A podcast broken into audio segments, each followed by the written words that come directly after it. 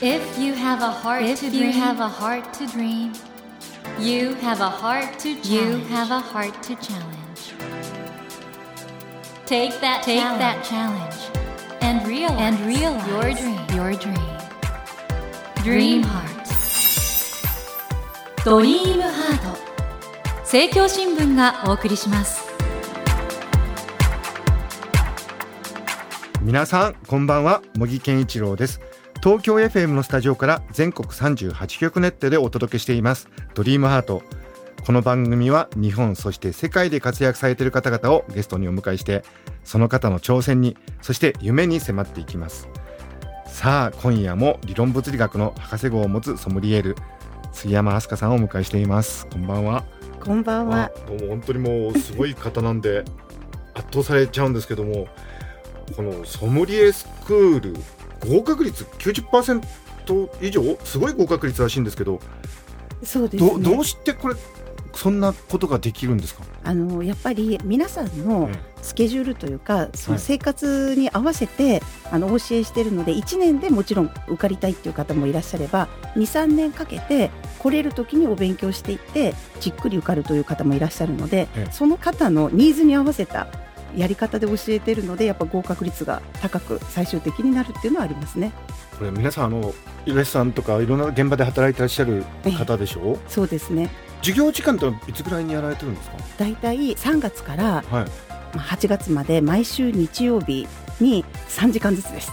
日曜日の午後。日曜日の午後3時間も集中してやって、はい、であの先週おっしゃってましたけどもセンター試験の世界史ないしはそれ以上のレベルの知識がいると、そうですね。というところが試験勉強のこの幅広さなので、はい、今手元にあります。リトルモアから出版されています。受験のプロに教わるソムリエ試験対策講座という大変分厚いワイン地図帳付き2019年度版。はい。売上ナンバーワンという帯がついてますが。すいません恥ずかしいんですが、おかげさまで売り上げナンバーワンみたいで、これね、はい。あの私も今これまずねね項目数が多いのとそれからこの暗記のための赤いシート、やはり予備高校生なのでね、赤いシートで隠していくっていうのと、地図帳も別冊にして外れるようにしてるんですよ。で地図はやっぱり横に置いてみないと確かに横で別に置いて書き込んでいくとかやっぱその辺はちょっと予備高校士っぽい作りになってるのかなと思います。この素晴らしい本を今日あのいろいろまたお話伺うんですけども、はい、まあ、とにかくねこの秋の夜長ワインの話をたっぷり今日もはい。い、ろいろ伺わせてください。ということで今夜も理論物理学の博士号を持つソムリエール杉山飛鳥さんをお迎えしてご著書である受験のプロに教わるソムリエ試験対策講座などなどについて詳しくお話を伺います。杉山さん今夜もどうぞよろしくお願いします。よろしくお願いいたします。ここで杉山さんのプロフィールをご紹介いたします。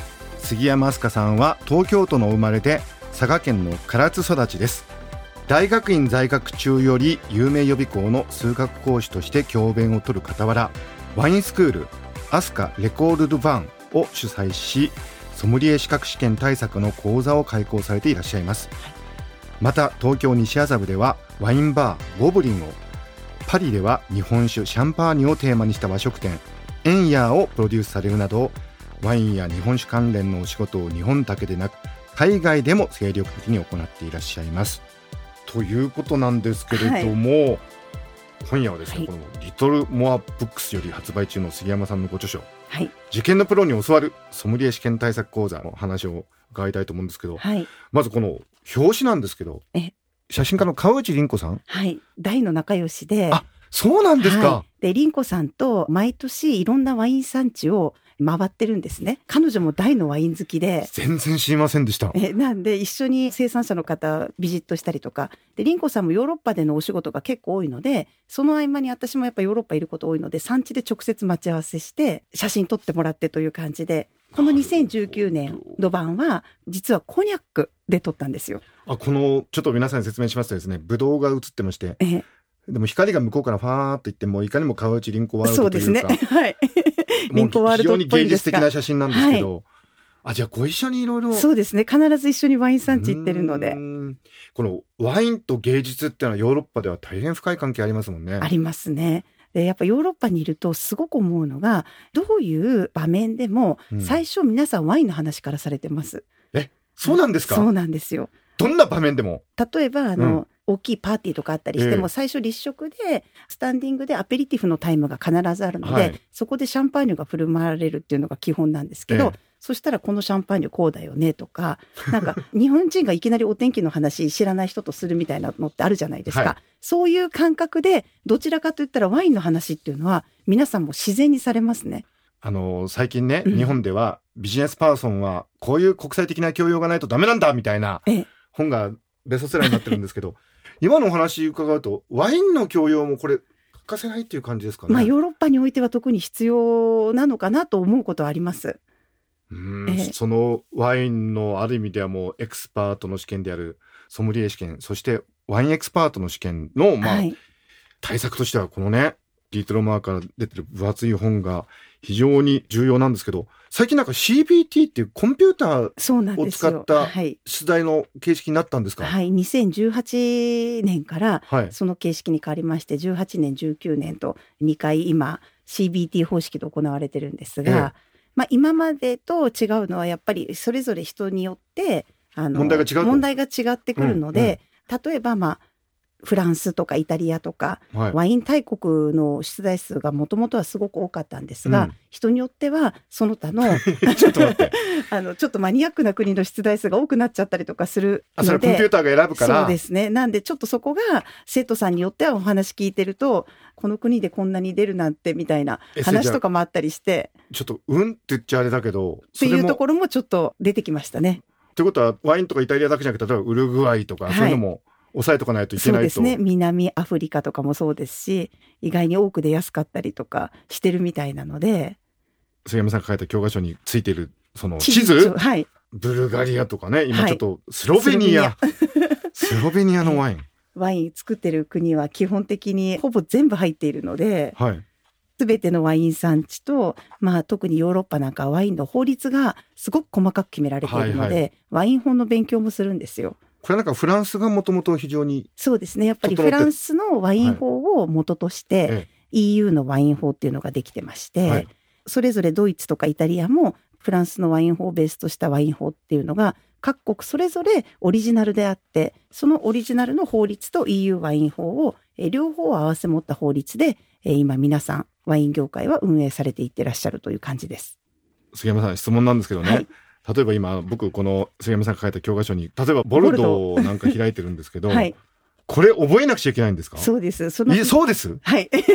本当に？位置も全部ですし基本的に。ええあのソーテルヌってすごく最高級のデザートワインということでお名前聞かれたことあ聞いたこるかもしれません。とはあります。はい。あソーテルヌというのももともと村の名前でしてあのヨーロッパは特に原産地故障法といって、はいその産地名を名乗るには決められたブドウ品種決められた栽培方法剪定方法醸造方法を元としてワインを作ったものだけがその産地名を名乗れるよとなっているのですべて皆さんが聞いたことのあるワインの銘柄っていうのははい。ヨーロッパに関して言うと基本は産地名なんですね。はいなんでよく特に夏なんかだったらシャブリとか飲まれる方多いと思うんですがシャブリっていうのもあれは地名なんですね。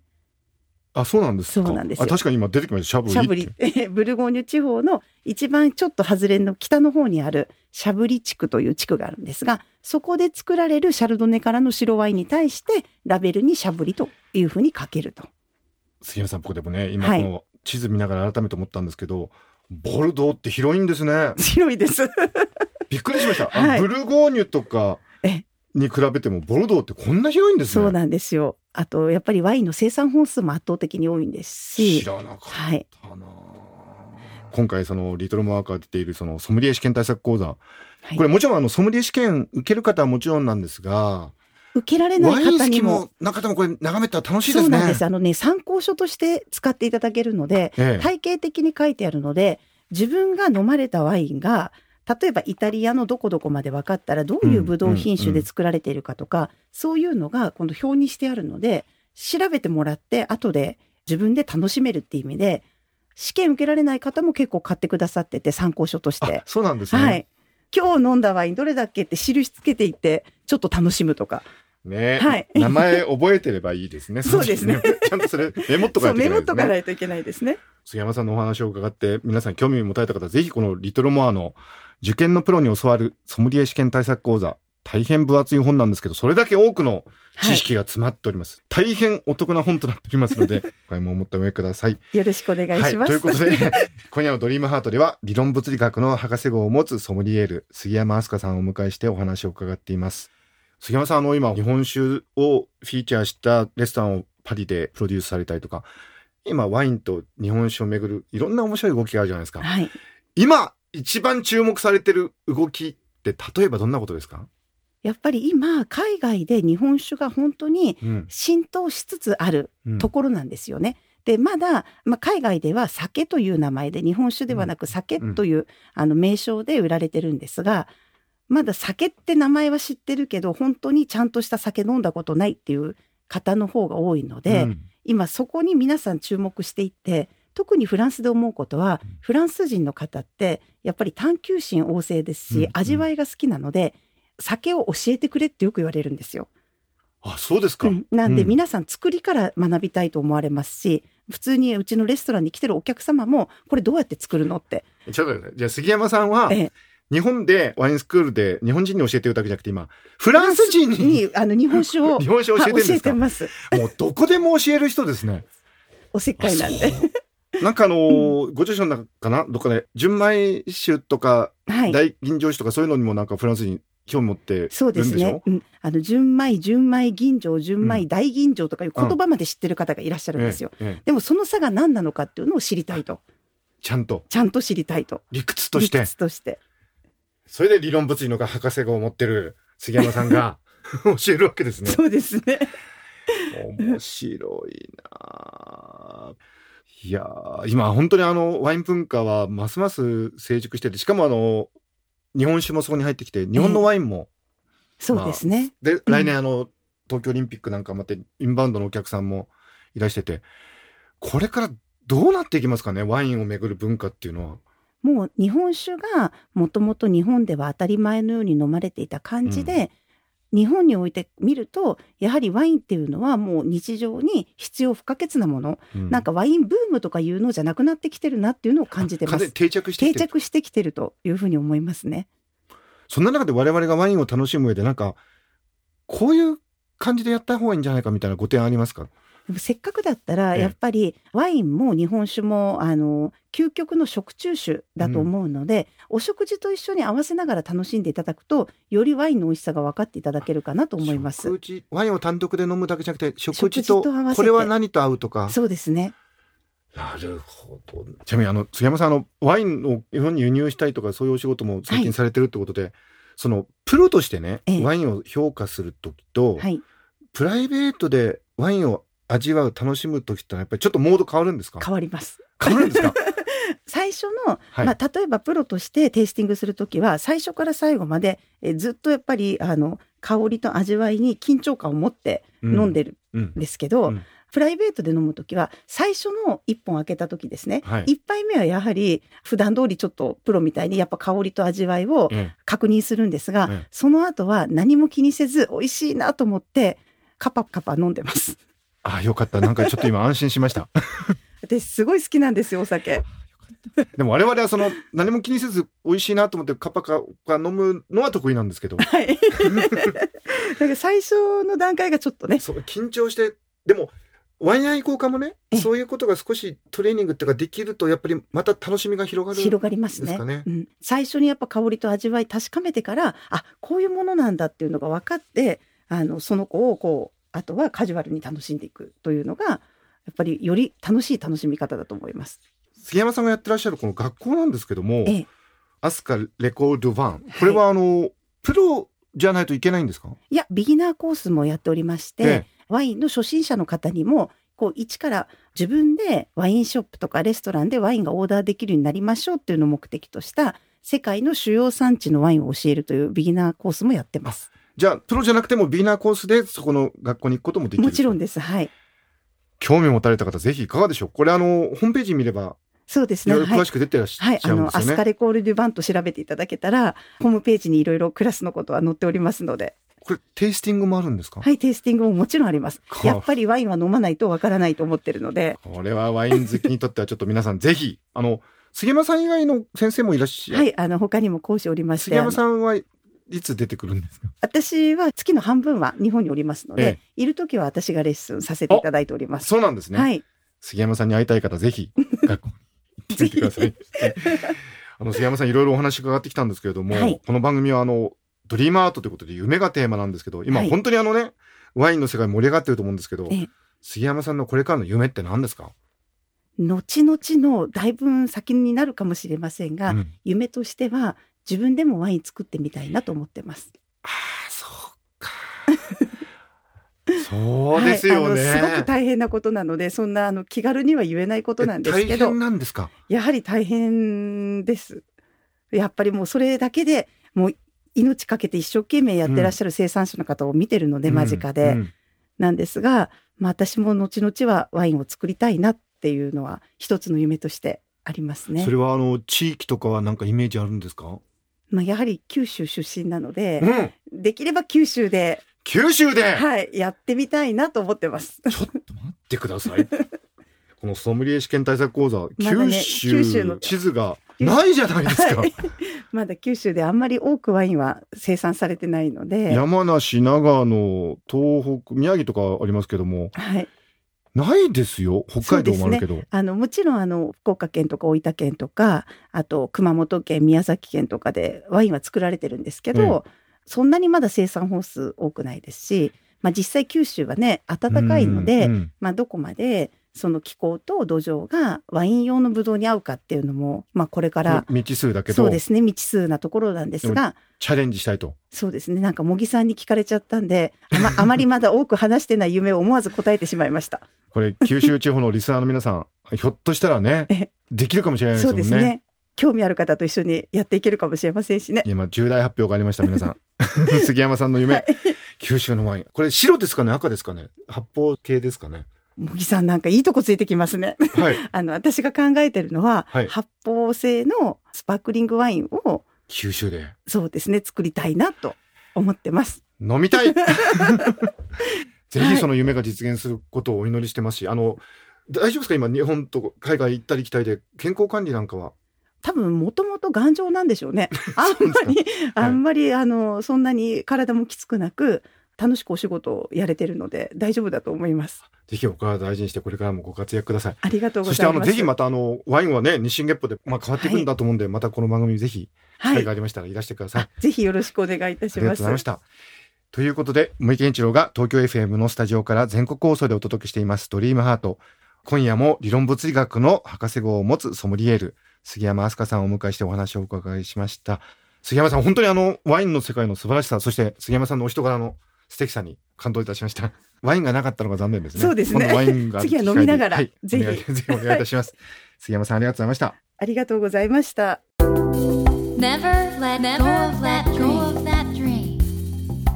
Never forget never that forget heart to that heart to challenge. Dream heart.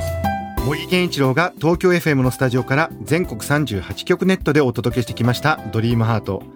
今夜も理論物理学の博士号を持つソムリエール杉山飛鳥さんをお迎えしましたがいかがでしたでしょうか？いやーワインこれから大変なことになりそうですよね。あの皆さん日本の産地もね杉山さんの夢は九州でスパークリングワインをということでしたけれどももう各地で優れたワインが出てきて国際的にも高い評価を受けていってさらにその日本酒もあるし日本食とワインのマリアージュということもあるということで今ね日本の文化が、まあ、日本食を中心に大変注目されている中でひょっとしたら5年後10年後日本人にとってワインがねもっと日常的で身近なものになっていて世界的にもそれが評価されてるそういう流れになるかもしれませんよね。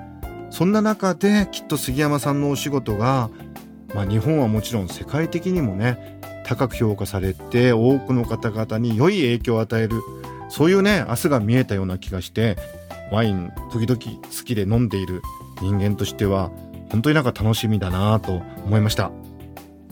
さてドリームハートのホームページでは1000円分の図書カードに番組特製のエコバッグをつけて毎週3名の方にプレゼントしています。